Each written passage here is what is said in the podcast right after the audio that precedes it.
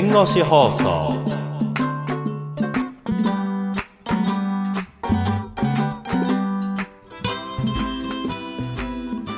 皆さんこんにちは吉川です山本です。弁護士放送始まりました。よろしくお願いします。よろしくお願いします本日もスペシャルゲストに来ていただいております。前回から引き続いてこの方です。はいジャスです。チリヌルから来ました。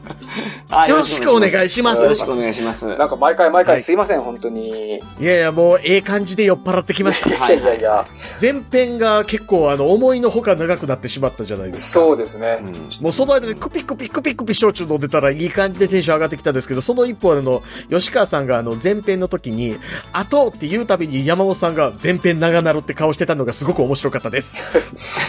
すいませんなんかちょっとそんな微妙な機微に気づけず申し訳ない。いやもう今日は短くいくんで あのあの今日パパパッと話してあのささっとはいはいはい、終わろうかなとお願いします。思います、うん。まあ前回あの映画のウィニーの話をさせていただいて、うん、そうですね。まあどうでしょうか、はいまあ見に行っていただけたかどうかはわからないですが、うんというか、お二人はまだ見てはいなかっないでたんでしたっけ？す僕は。はい。僕もまだです。あ僕ね、見てない代わりに、金子勇さんの本は買いましたよ。ああ、そうなんですか。当時、ウィニーの技術っていう本を、はい。はい復刊 .com 限定で販売したんですよ。えうーん、ー、復刊 .com、うんなるほど。はいはい。どれぐらいのサイズかな？なんかあの、変わったエロ本みたいなサイズの25センチ ×30 センチぐらいのやたら幅広の本で。大きいやつですね。はうんい。いわゆる技術技術書の扱いで売られてたもので、はい、ウィニーのプログラム的なところでどどういうところに気を払ったのかみたいなところが書かれているような本でしたね。なるほどうん。今も探せばどっかありますけど。なるほどですね。そまあ、ぜひ、ちょっと山本さん見に行くの難しいかもしれないですけど、う。はいはいはいはい。僕 RRR もいけてないから。ああ、RRR RRR ね、海外やったらね、なんかあの、もうネットフリックスで配信してるらしいですよ。へえー、なるほど。だからあの飛行機とかで、あの、多分どっかで洋上をあいいっすね超えると見れると思います。はいはいはいはい。まあでもその、ウィニーは、ソフト的にはすごい印象に残ってるソフトです。僕のうんうんパソコン人生の中でも。今日は、ということで、少しネタバレも含む話になるので、もし、うんはいえーまあ、あんまりこう、実話がベースなのでネタバレも何もないかなってとこもあるんですけれども、うん。あの、うん。まあ、こう、まっさらな状態で映画見たいよって方は、映画見た後、聞いていただければと思うんですが、まず、このウィニーの刑事事件について、うん。ざっと結論どうだったかっていう話をできればと思うんですけど、うんはいはいはいはい。まあ前回の放送でもお話しさせていただいた通り、まあ京都府警が金子さんを逮捕して、うん。で、ね。逮捕、大ごめんなさい、逮捕して、親が鍵出し、もうダメポっていうやつですよね。ちょっとごめんなさい、もうそこね、僕は多分リアル世代じゃないんですよね。世代同じだと思うんですけど、当時あまりに僕自身が IT に疎かったため、はいはいはいあの、ちょっと、なかなかお話についていけず、申し訳ないですが、はいはい。ごめんなさい、このね、現実社会で2チャンネル用語を出し出すと、もうかなりの末期なんで。お前もなーとか言い出したらやばいんですよ。よーけいましたよ、当時。そうう、ん今はなんかね、いなさそうですよね。うんいや、けどね、昔もすごい2チャンネルやってた人は、うんそれを表に出さなかったんですよ。うんでも、あの、中川翔子さんぐらいかな、が、どんどん出し出して、うんそれが面白くて、なんかライトユーザーが2チャンネル用語を実際に使ってたイメージがある。なるほど僕、ね。この間びっくりしたのは、7歳年上でネットもあんまりやらない嫁さんが、LINE の連絡の時に草生やしてきたんですよ。ああ、あの、草って WWW。WWW。あ、もう日本語化したんだなって思いましたね。ああそうですよね。うんあれは。あ、でも2ちゃん用語なんですね。ね、まあ。もともとみんなカッコ笑いとか書いてたやつが、カッコ笑って書くやつを、あの、いわゆるあの、ストロー、うん。あの、ストローハットの笑ですよね。はいはいはいはい。の笑って書くようになって、それもめんどくさいから、アルファベットで WARA の頭文字取って W ですからね。う。うんん。あ、そういうことなんだ。そう、だからあれ W なんですよ。ああ。うん。え、わらってそのストローのわらなんですか？そうんわらけるのわらじゃないんう。ですかだからもともとはカッコ笑いやったんですよ。うん。うんはいはいで、かっこ笑いが、後にあの、草辺にあの、たかしみたいな書く、う うん、わらに変わっ。て、ストローのわらですね。はいで、その後、それが、それも画数多いから、なんかこう見づらいから、アルファベットの W に変わって、、カッコが消えてなるほど、なるほど。流れですはいはいね。はい。そうですよね。なるほど。アスキーアートすごかったから、あのー、2チャンネル。うんうん。まあ2チャンネル全盛期の、あれなんでしょうね、ウィニーは。まあ、うんはいはいはいはい。ごめんなさい、ちょっとな、な、あ、そこ、それで、あ、そう、それで、まあ、あの、対、対捕されて、あのーありがとうございますありがとうございますまあ、結局起訴もされてしまうんですね。うんはいはいで、うんえー京都地裁から裁判が始まっていくわけなんですが、うんお二人はその、有罪か無罪かどうなったかっていうのは、結果はご存知ですか？僕は知ってます。山本さんは？僕のイメージは無罪だったとう思う。ん。でも、なんかストレス受けすぎて、死んじゃったみたいああな。。まあ、そうなんですよ。そうなんですよっていうか、えー、うん正確に言いますと、京都地裁の一審は有罪なんですね。うん。はい。えーはいはいはいただまあ、懲役刑までは言ってなくて、罰金150万円。うん。うんはいまあ、すまあ、これは軽いと捉えるかどうかっていうのは あるんですけど、検察はまあ軽いと思ったんでしょうね。で、えー、まあ、双方が、あの、控訴して、大阪高裁で、まあ、第二審で無罪とうんいう判断になっています。うん。うん。でうん、一審がなぜ有罪だと判断したかっていうことなんですけれども、うん。まあはい。ちょっと前回のご説明にはなってしまうんですけど、そのウィニーっていうのが、まあ著作権侵害に利用されているっていう状況がありましたから、はい。うん。その著作権侵害されているということを、まあ金子さんも認識認用してたでしょと。なのに、まあうん公開を継続してたじゃないですかと。なので、それは、うんまあ、もう法助に当たるんだとうんいうよううなんロジックなんですけど、うん。なるほど。高等裁判所の方は、確かに悪用される可能性を認識してたのはそうかもしれないけれども、その何か物を作って悪用されるって可能性を認識される状況で物を作ってるだけでは、それは法助罪にはならないよねっていう。うん。なるほど。まあまあうん正しい判断やと思う。まあまあ、うん当たり前の、まあ常識的にはだなんとなく。から包丁を作った職人が、はい。これが人を殺すことに使われてるって分かってて、はい作り続けた時に、はい。法助罪になるかみたいな話ですよね。そうですね。だから悪用される可能性は当然まあ包丁も場合もあるんでしょうけれども、うん。まあそれだけでは、その認識だけではまあ法助罪っていうことにはならないよねとうんいうような判断で無罪と。う。うんんで、最高裁まで行ってるんですけれども、最高裁は上告棄却。まあ要するに、うん。高裁の無罪の判断を維持すべきだとうん。うん。いう判断でうん終わっております。うん。はい。っていうのが、んまあ一応結論なんですけれども、で、この裁判が長引いてる間、ずーっと直せなかったんですよ。えーっとですね、プログラこムを。要するに裁判の期間7年ぐらいあるんですね。うん。だからその7年間ぐらい満足に開発ができなかったんじゃないかみたいな話はよく言われてるところです。いや、だからその間にめちゃめちゃそのウイルスで、はい。あの被害が広まったんですもん。はい日本中の。ウィニーバージョン2.62とかで止まってたっていう時期、時代ですよね。あー、バージョン 2. 点なんぼでしたね。そうでしたね。でうん、どっかでバージョン3に行くかみたいな話がありましたもんね。うん。うんだ完全にその京都府警のサイバー化のせいで公共の利益が損なわれてるんですよ。ただただ捕まえたかったから、うん。金子さんを。まあね、ちょっとそこは本当にそうなのかなっていうのは実はあってですね、うん。あのーはいはいはい映画を見ただけではちょっとわからないことがいろいろあると思うので、今日は映画で、あれはなんでこうだったんだろうっていうところを、うん。なんとなく私も疑問に思ったところを、ちょっと私も映画見た後確認のしてですね、うん。確認できたことをちょっとご説明できればと思うんですけど、うんまず一つ目の点なんですが、えーはいまあ、前回の放送でもお話をした通り、えーウィニーっていうのは極めてあ匿名性が高いですよと。誰がここう、うんうん違法な動画を共有してるかっていうのがわからない、そこに特徴がありますよっていうことだったんですけれども、うんはいはいはいはい。金子さんが逮捕される前に、その違法な動画をアップし、アップというかまあ、ウィニーに流した人が逮捕されてるんですね。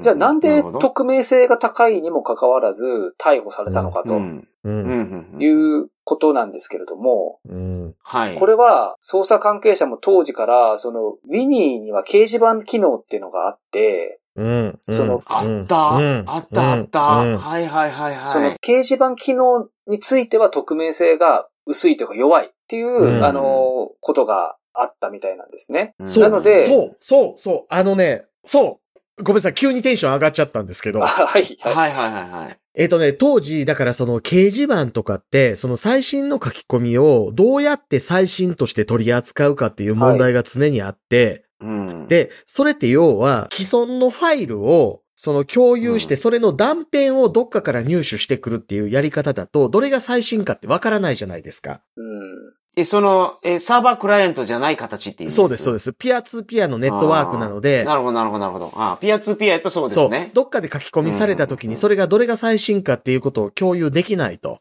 うんだから掲示板については、そのサーバークライアント型にほぼ近いような、その最新のものがどれみたいな情報をお互いに保持するような仕組みにしてたんですけど、それっていつの段階でようやく解決されたかっていうと、うん。あれですよ、あの、ビットコインとかの。え、ブロックチェーンそう、なんですか？ブロックチェーンのその発想に一番その課題を感じてたのは、ウィンニーの掲示板やと思いますよ。うん。なるほど。そじゃあ、やっぱりそのウィニーとかで、ね技術の発展にこれが使われてたう。ら、うん。こういう仕組みというのが全部日本指導でできたんですよ。で、ですし、あの、当時からどういう仕組みであれば実現できるかっていう話は、その WinMX の次は何かっていう板では喋られてましたね。うーん。で、まあ実際その吉川さんがおっしゃってるその掲示板の匿名性が低かったっていうところでいくと、その掲示板に、えいわゆる直 IP、うんうん、自家アップロードの情報を書くやつがいて、そいつから捕まってたっていうのはありましたね。あ、おそう、おっしゃる通りみたいです。うん。要は、うん例えば、掲示板に今から何々放流しますみたいなこと書いて、そはいはいはい。で、それが残っちゃうらしいんですよね、IP アドう。レスとか。うん、うん、うん。うんで、いや、お前やっただ。だろみたいな話で逮捕されていたとうん。うんいうことなので、なんで匿名性があるのに逮捕されてたんだろうっていうのは、まあこういうことらしいです。うん。だからそれつけんでよかったんやね、それは。まああの、ウ、ィニーに。うんまあその匿名性を高めたいのであれば。うん。うん。だからある程度放流してから時間が経って、あの自分以外のノードでも拡散することを確認してからこんなキャッシュがあったよって書く分には、その特定されにくかった仕組みではあるはずなんですよね。うん、そうですね。うん。ベースが2チャンネルからスタートしてるから、開発がね、うんその47うんうん市が作ったっていうやつでしたから、うんだから掲示板機能入れちゃったのかな。あただ、あの、2チャンネルがなくなった時に、その、いわゆる放流したっていうことの情報共有の場がなかったっていうのと、あと多分将来的にはそのさっき言ったような、ネットワークの中で掲示板をどう維持するかっていう実験の場にしたかったっていうのは考えてたはずではあります。ああ、なるほど、なるほど。というのが1点目です。うん。で、はい2つ目が、まあ前回の放送でもちょっと話したんですが、金子さんが、この著作権侵害を蔓延する意図を有してたっていうのが、まあ真意ではなかったっていうのがご本人の、まあ、ご見解なんですけれども、ただ、うん。真意は何かは別として、そういう著作権侵害を蔓延する意図で、ウィニーを開発しました、公開しましたっていううん書類はサインしてしまってるわけなんですけれども、刑事裁判でですね、調書にサインをするということは非常に重いというかですね、うん。後で簡単に覆せるもようなものではないんですよっていうことを、まあ、ちょっと理解しておいていただく必要があるかなと。まあ、うん理解してる人が結構多いかもしれませんけど、これについてうんは。いや、だからこそ取り調べの可視化をしないといけないんですよ。うんまあ、それも一つ。もうだって、は判断ができないような状態にしといて、ここに判断、サインせえっていうことも、はいやりかねないというか、過去やってたでしょ？警察の。過去かな？今もですか、先生？うんいやいや、それもある、いや、それもあるっていうか、まあ、あの、まあ、ただ、そのね、う、嘘までって言われたらあれなんですけれども、あと、うんニュアンスもあると思うんです。例えば、うん。警察官とか捜査側が書く人って、うん。犯人の情状、罪を軽くする日常ってか一切書い書かないじゃないですか。うん。だから、うんうんうんまあ、言われりゃそうなんだけど、まあそういう言い方するかねっていう書き方されちゃったりすると思うんですよね。う。うんんだからちょっとニュアンスがやっぱり、その嘘とは言えないんだけど、ちょっとどうなのかなみたいな記載になっちゃったりすることもあるとは思います。で、これは可視化もそうなんですが、やっぱり、金子さんの場合もそうですけど、とにかく早く弁護士と接見するっていうのは、逮捕されるときは重要で、なるほど、なるほど。はいうんうん。で、弁護士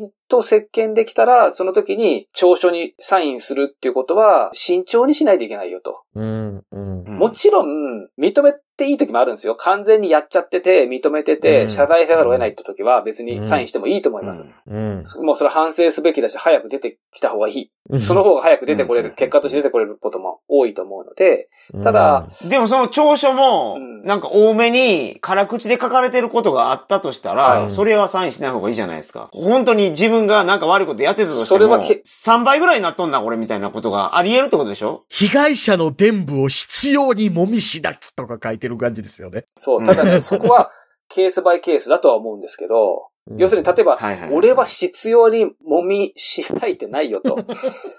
ね、言ったとしても、確かに。うんそこを争うだけで23日間ずっと身柄拘束されてる可能性がありますから、はいはいはい。でも必要なを認めただけで罰金払って出てこれる可能性もあるわけですよ。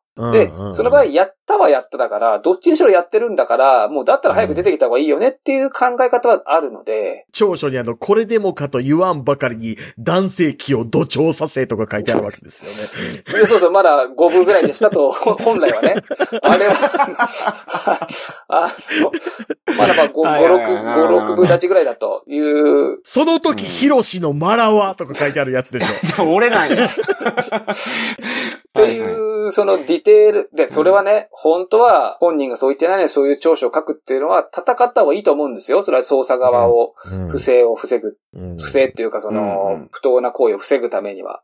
なんだけど、うんまあそこは逮捕された方の自分の生活とかうんもあると思うので、うん。やっぱりそこはね、ケースバイケースの判断も必要になってくるんで。なるほど。まあ、だからケースバイケースですよね、うんこれは。うんだからこれはもうちょっと辛口やけど、これサインした方が得やからっていうのはサインしてもいいけど、これ行き過ぎてるよねとか、これにサインすることのリスクが高いっていうケースであれば、それサインしなくていいですよね。あの、しない方がいいですよね。認めてたとしても。まあこれは、うんただまあ僕の考えなので、あの、弁護士によっては原則サインするなっていう考え方のも方も当然います。戦うべきだって考えてる方もいるんで、そこはうんまあちょっと私が言ってることを鵜呑みにはしてい、しない方がいいと思いますけど、うんまあでうんもとにかく早く弁護士と接見するってことが非常に重要だと。で、はい。なぜ調書にサインをすると大変かというと、うん。その後、刑事裁判になるわけじゃないですか。取り調べが終わって、捜査が終わった後、刑事裁判になるわけですけど、まあ、刑事裁判の時に、そういう捜査段階で罪を認めてたとか、あの、不利な証言をしてたってことは、覆すのがやっぱり大変なんですね。うん。まあ、警察の方と一対一の場で緊張してたって言えば、本当のこと言わなかったっていう言い方もあるかもしれないけれども、うんまあ、捜査側からすると弁護士の入れ知恵が入る前、まだ犯罪を犯したばかりの新鮮な記憶を話してるから信憑性が高いんだっていうような言い方もあるわけで、ど。どっちにしろ覆すのが結構大変なんですね。なので、うんあの、そこの調書にサインをするってことは非常に重い問題だというところで、映画の中でも弁護士が、うんあっちゃサインしちゃったんだ、みたいな感じになってるわけなんですけれども、うんまあそこはそういう意味合いがある。で、じゃあ、そのサインしたのをどう覆すのっていうことなんですけれども、それは刑事裁判で証人尋問をやって覆す。証人尋問というか被告人質問か。あの、被告人の本人の、あの、口から話すことによって覆すしかないと。うん。うんはい。で、映画の中でも出てくるんですけど、秋田弁護士という方が、まあ、伝説の尋問と言われてるらしいんですけど、その尋問をして、いかに警察官の作文であったかということを尋問でやるんですけど、それはまあ映画を見ていただいたらわかるかなっていうところです。これは何ですか？その、弁護士会、放送会の中でも、伝説の尋問なんですか？いや、僕はその、当然その、当時リアルにその、裁判傍聴してたわけじゃないから、わからないですけど、まあそういう。例えばその野球やったらその、江夏の何球みたいなやつあるやんかう。ん。あの、17いや、球。その、あ、17球。それさ、野球とかだったらその、もともと賞として成立してるから、記録が残ってるわけですけど、あの、裁判の場合はね、見れないので、まあ、あくまで文字記録だけですもんね。うんだからうんそこは何とも言いようがない。ただ、ダン先生の書籍だと、まあ、うん秋田先生本人は今でも伝説の尋問だと自負していますが、みたいなのが書かれてるんで、なるほど、なるほど。まあまあ、ご本人もやっぱり、こう、自画自賛するぐらい、うん、なるほど。マラドーナの、なんか6人抜きみたいなやつなんや、やっぱり。ああ。伝説のやつなんや。まあね、その尋問のやり方としてはですね、必要にその、まあ尋問ってのは誰を尋問してるかっていうと、その金子さんから聴取を取った警察官を尋問してるわけなんですけれども、はい。その必要に警察官をこう、詰めて攻めるというよりは、うん。事実を一個一個聞いていって、で、うん。その後矛盾する証言を出して、結果的にあなたが言ってることっておかしいよねっていうことを浮き彫りにしていくっていうようなやり方をしているところで、ああ、大岡越前スタイルですね。そこまでね、あのね、派手じゃないんですよ。だからね、でも聞いてる限り正攻法といえば正成攻法ですですもんね。ね。うんで、ただ、これ刑事じゃなくて民事の話になってしまうところがあるんですけど、結構ね、はい弁護士によっても性格が出るところがあって、まあもちろん弁護士さん、うん。尋問やるときにケースバイケースでやり方変えてるとは思うんですけれども、なんとなく性格が出るところがあって、寸止めで終わらせるパターンと、最後まで追求するパターンとある中で、まあ、秋田先生の尋問っていうのがこう寸止めしていって、矛盾証言を残して終わるっていうような、うんまあそんな感じの尋問ですね。うんうんううんん。以上ですで終わるんや、かっこよく。言わずもがなですよね、みたいな感じで。確かね、それい以上です言ってたと思います。いはいはい以上ですは確かに本当に言いますし、うんあとね、ちょっとリアルだなと思ったのは、公何号証を示しますとか言うんですよ。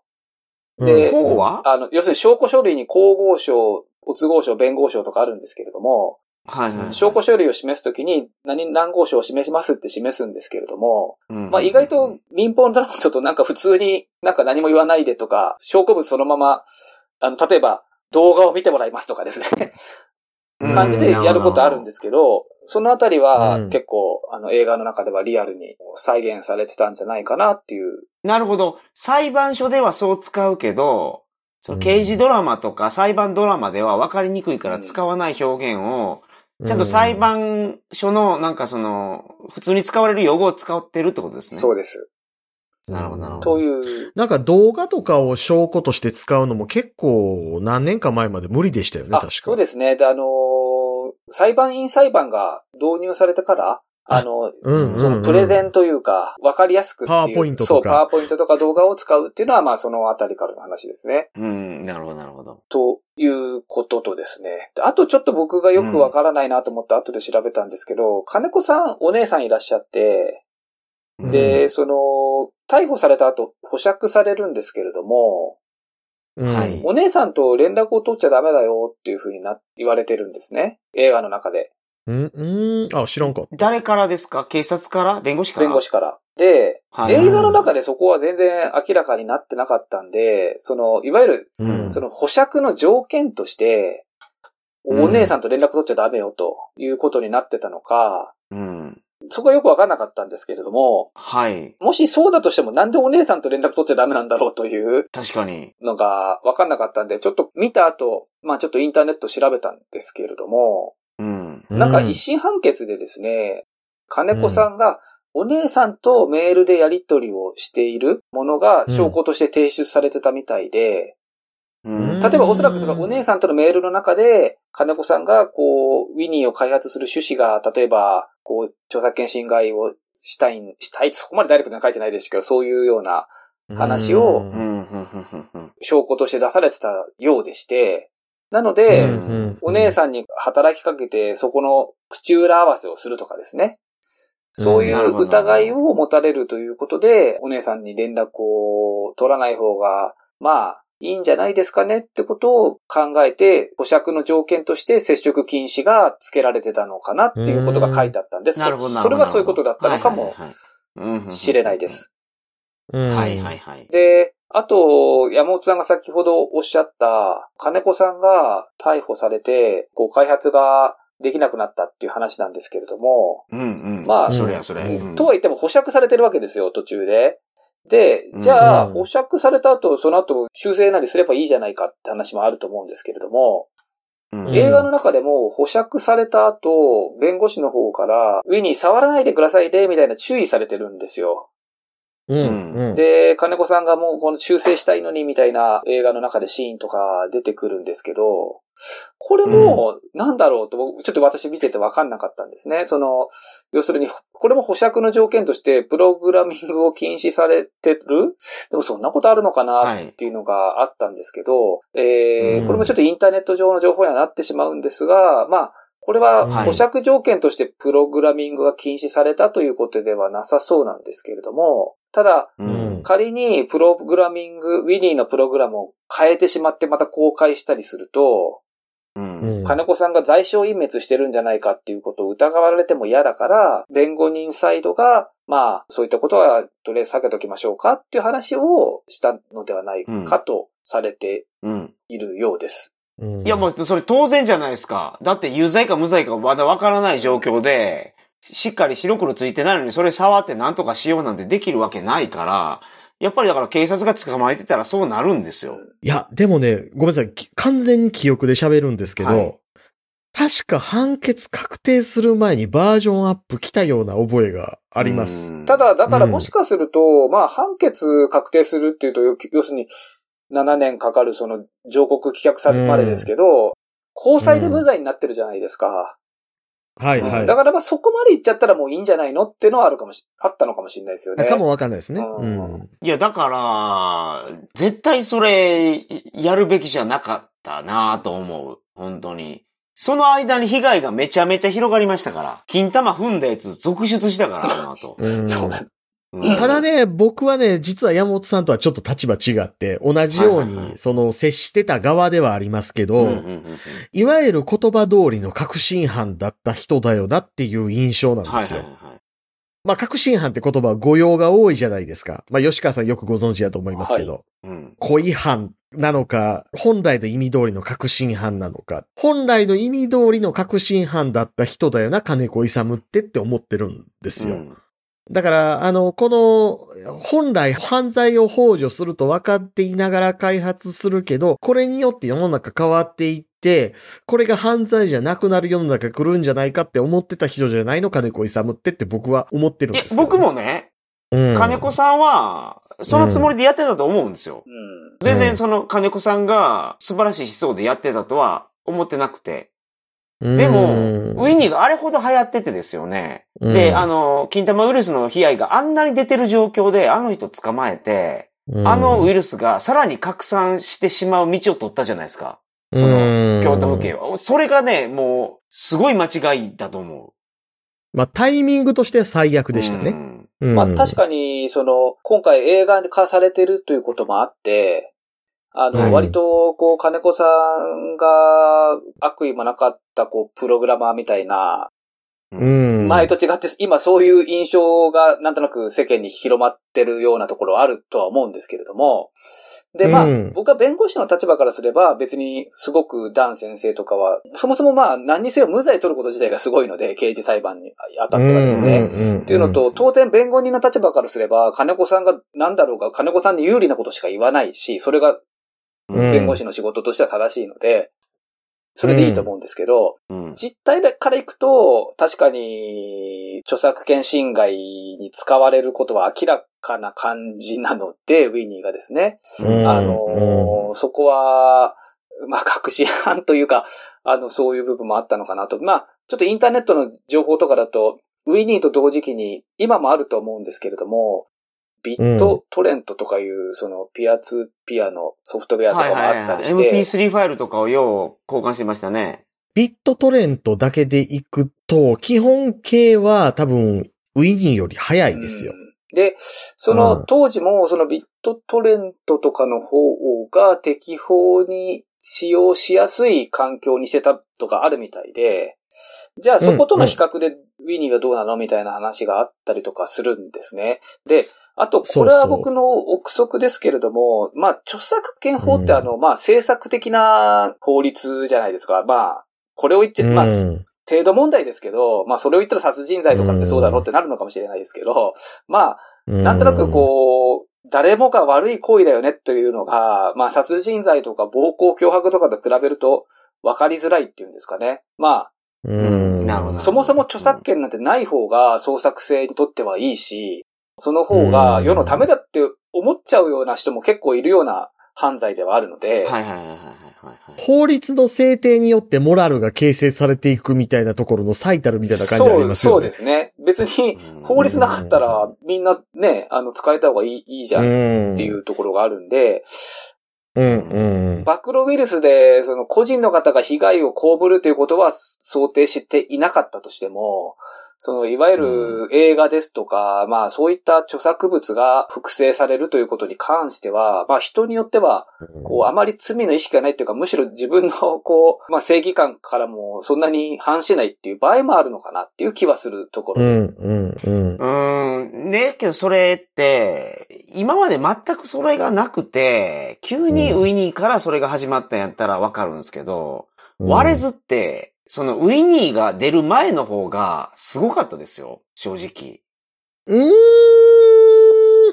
いや、あのね、ウィニーはやっぱりどっか画期的やったなって印象は僕は持ってて。うんで、その、うん割れずっていうところで言うと、すごい昔から、その文化としてあったじゃないですか。ありました。エロゲーなんか買ってるやつの方が特殊といううか。ん。で、今のその、例えばアダルトビデオの業界とか見ていただければそうだと思うんですけど、うん普通にビデオ屋で買ったりとか、レンタルしている人よりも、インターネットで手軽に見てる人が圧倒的に多くないです、うんえー正直。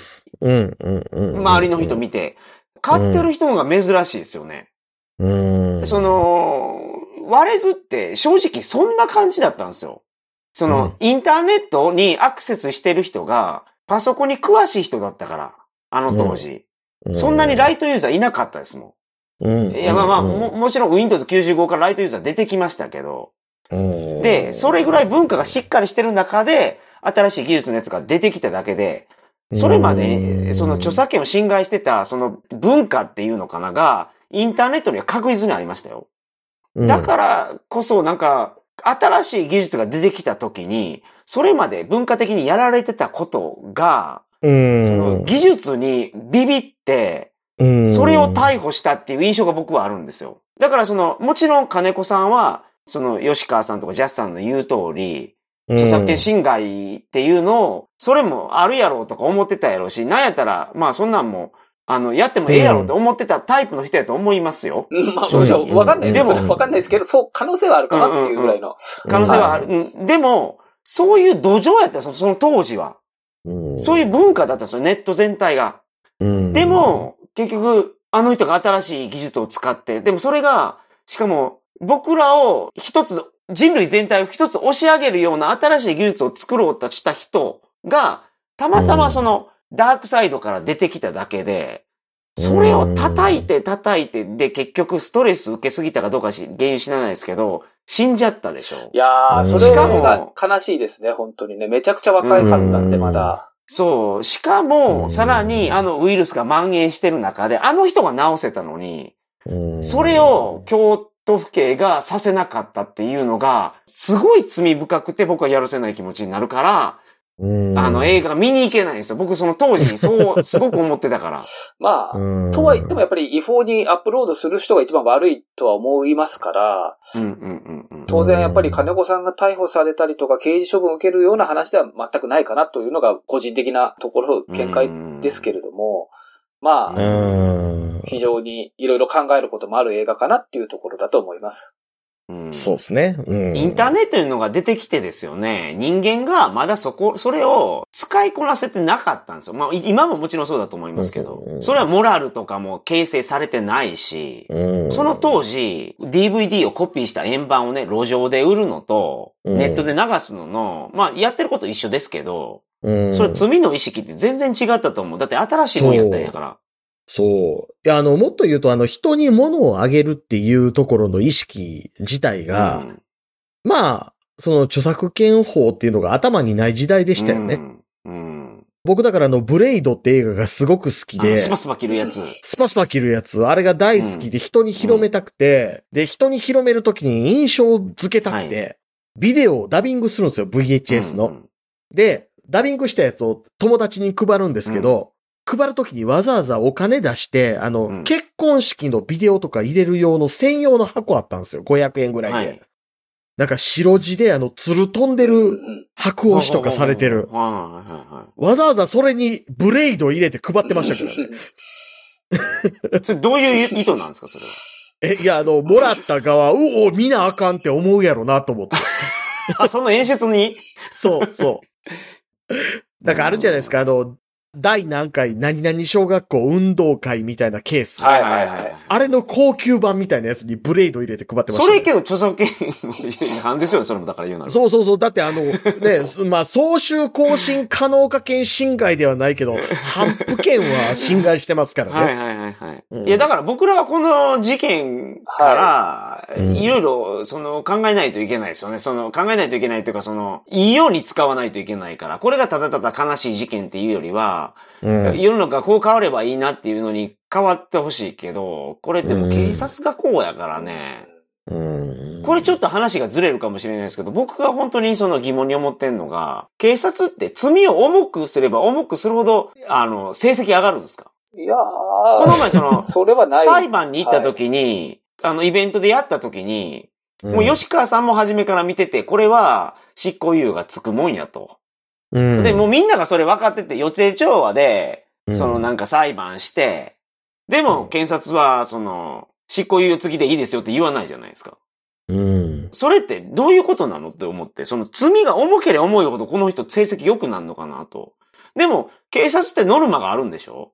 いや、ノルマは別にないと思います。あの、ただ単純にその、量刑相場と離れたものを作ってしまうと、いや、ノルマがあるってなんかすごい言われてるじゃないですか。交通違反の時も、うん月末の、うんなってノルマが達成できてたら捕まえないけど。検察じゃなくて。警察、うん警察、警察。検察はノルマっていうか、まあ、多分普通に単純に部長から事件配点されてるだけだと思うので、正直言うと検察が自分で事件持ってくるってことほとんどないと思う。ないので、ないじゃあ、検察はそれやったらまだいいけど、警察がその、ポリスね、ポリス。ポリスの方が、そのなんか、ノルマがあって、それを達成できなかったら無理やり人をは捕まえるということをやってるのであれば、うん。それがすごい問まあ題やなそそれは、それは問題でしょうね。うんまあ、その、まあ、ちょっと全然違う話ですけど。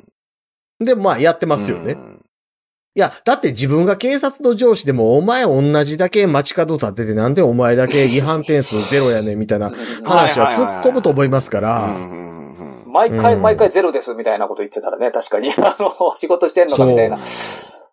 例えばですけど、その、この街ですっごく殺人事件が起きて、人殺して暴れてるやつ5人取り押さえましたっていうやつと、殺人事件を起こしそうなやつに前もって声をかけてたので、え殺人事件ゼロに抑えましたっていうやつ、成績上がるのは取り押さえたやつやなっていうのもわかりますもんね。うんとはいえでも、例えばその、今刺しそうっていうやつの家に、前もって踏み込みました言うてるやつは違法ですしね。まあ、十分な給与と倫理モラルを要求しないとダメなのかもしれないですね。うんそこですよね。そこ。うんうんそう。で、やっぱりその警察は、そのなんかノルマじゃなくて、うん地域住民っていうかまあ国民が全員の幸せの総数を上げるために動いてほしい。そういう検察はね、多分ノルマというか、あの、例えば、山本さんと一緒に見に行った事件で、あ明らかに執行猶予つく案件で、執行猶予もらってくる分には別に何にも起こられないと思いますし、うん逆逆に普通執行猶予だねってのって実験になっちゃったら、お前なんでそれ実験になっちゃってんのみたいになっちゃうかもしれないですけど。あ すごい重めやんか、みたいな。あの、あれでじゃあ死刑勝ち取ってきましたみたいになったら、ええって今度から全部それ死刑要求しないといけなくなるじゃんみたいなところがあるんで、まあでも、はい無罪続いたら多分、お咎め受けるでしょう。無罪はあると思います。うんその、要するに、それに行く過程に問題があったって話になってしまうと思うので、とですよね。だって、無実の人を吊るし上げた扱いですもんね、そうです。ね。あとは、あのうん、個別の事件でプレッシャーが上からかかってるっていうのが多分あるんだと思います。うん、うん、うん。前、あの、検察官の方で、違法に証拠をプレッシャーで作ってしまってたみたいな話あったと思うんですけど、たまらんでそんな警察官に当たったら。まあ、だから、たまたま。ウィニーの事件も、それなりに社会的注目も浴びてたし、上からのプレッシャーもあったんじゃないですかね、それは。うん現場のうん検察官にとっては。まあうん、結果無罪っていうことは無実という言い方できなくはないですからね。まあ、無罪と無実イコールではないにしても。イコールじゃないんですか、それって。あただ、イコールじゃないですけど、判決の内容を見ると、うん証拠が不足しているというよりは、もう、これは犯罪ではないんじゃないですかっていうニュアンスか、ニュアンスというか、言い、言い回しかなっていうところですかね。あーなるほどなるほど今今回。そう。はいだって完全犯罪は無罪ですからね。なるほど、なるほど。そうか、そうか、そうか。まあ、もちろんだから、うんうんその認定も、金子さんが証拠を残さなかったからそういう認定になってるだけなのかもしれないので、うんそうそうそう。まあ、早い話でもあれですね、作った罪で逮捕できないから、えー、アップロードしてた罪で捕まえようとしたっていうのも、ある種別件逮捕しようとしてたっていうことではありますもんね。まあ結局、うん警察に睨まれちゃったら怖いわけですよね。あその、別件逮捕だろうか、な、なんだろうかいろんな解釈でやられちゃうところがあるので、うんう。ん。まあぜひ、今日、この放送を最後まで聞いていただいても、見に行っていなかった方いたら、まあ気が向いたら、まだやって、こ のこの放送いつ配信するんだろう？ちょっとわかんない。まだ今映画やってるかどうかもよくわかんないですけど、まあやってるようであれば、まあもしくは Amazon プライムとかで配信されてるかもしれないんで、うんはい。はいはいはいうんそうですね。あのーありそみんなに知ってほしい事件ですね。う僕も見るとなんかあの悲しい気持ちになりそうかな、かなと思って、ちょっと避けてましたけど、うん見ようと思いますわ。うんぜひ。うん。うん。あとあの、当時から僕あの、金子勇さんは山本隆二さんに似てるなって思ってたのに、東出正宏さんだったのでびっくりしました。本隆二さん。山本隆二さんは、その、ジャスさんが好きな、あの、大人の人しか見ない、あの、あ映像作品に出てる方です。そうです。はいえちなみに森光子さんの甥っ子です。あ、有名な方なんですね。そうなんや。そう。嵐勘十郎のご縁石のそう方です。聞くとね、なんかあれですけど、まあ、山本隆二さんが出てる映像作品見ると、ちょっとあの、男前路線じゃないから、山本隆二さんは。山本隆二さんであの、花火やったから、あの、望月六郎監督作品出てるとすごい怖いヤクザ役やってるんで、かっこいい。ええああ、そうか。そういう俳優さんもやられてるんですね。俳あ俳優さんもともと。俳優さんなんですけど、たまに鶏と交尾したりするビデオにも出てたり、すいません。ちょっとなかなかやっぱり、ジャスさんと山本さんの会話には、あの、ちょっとごめん。時々ついていけなくなってしまって。はいはい。僕も、そうそう僕も今ついていけなかったんであれですけど。あの、やや山本一族の一人である山本さん。なるほど。まあ、すいません。ちょっと今回は東出さんですけど、まあ、あの、ちょっとそこは、ジャスさんもご了承いただいて、あの、一度見ていただいてもいいのかなっていはいはいははいうところですかね。うん。見たいと思います。はい。本日も大変勉強になりました。結構なことでした。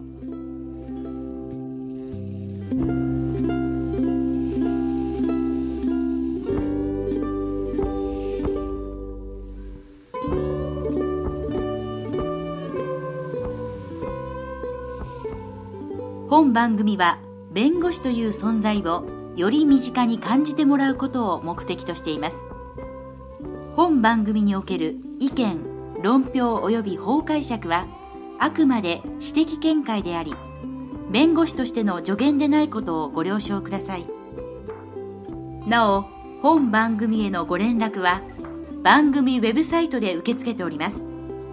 皆様からの貴重なご意見ご感想を心よりお待ちしております。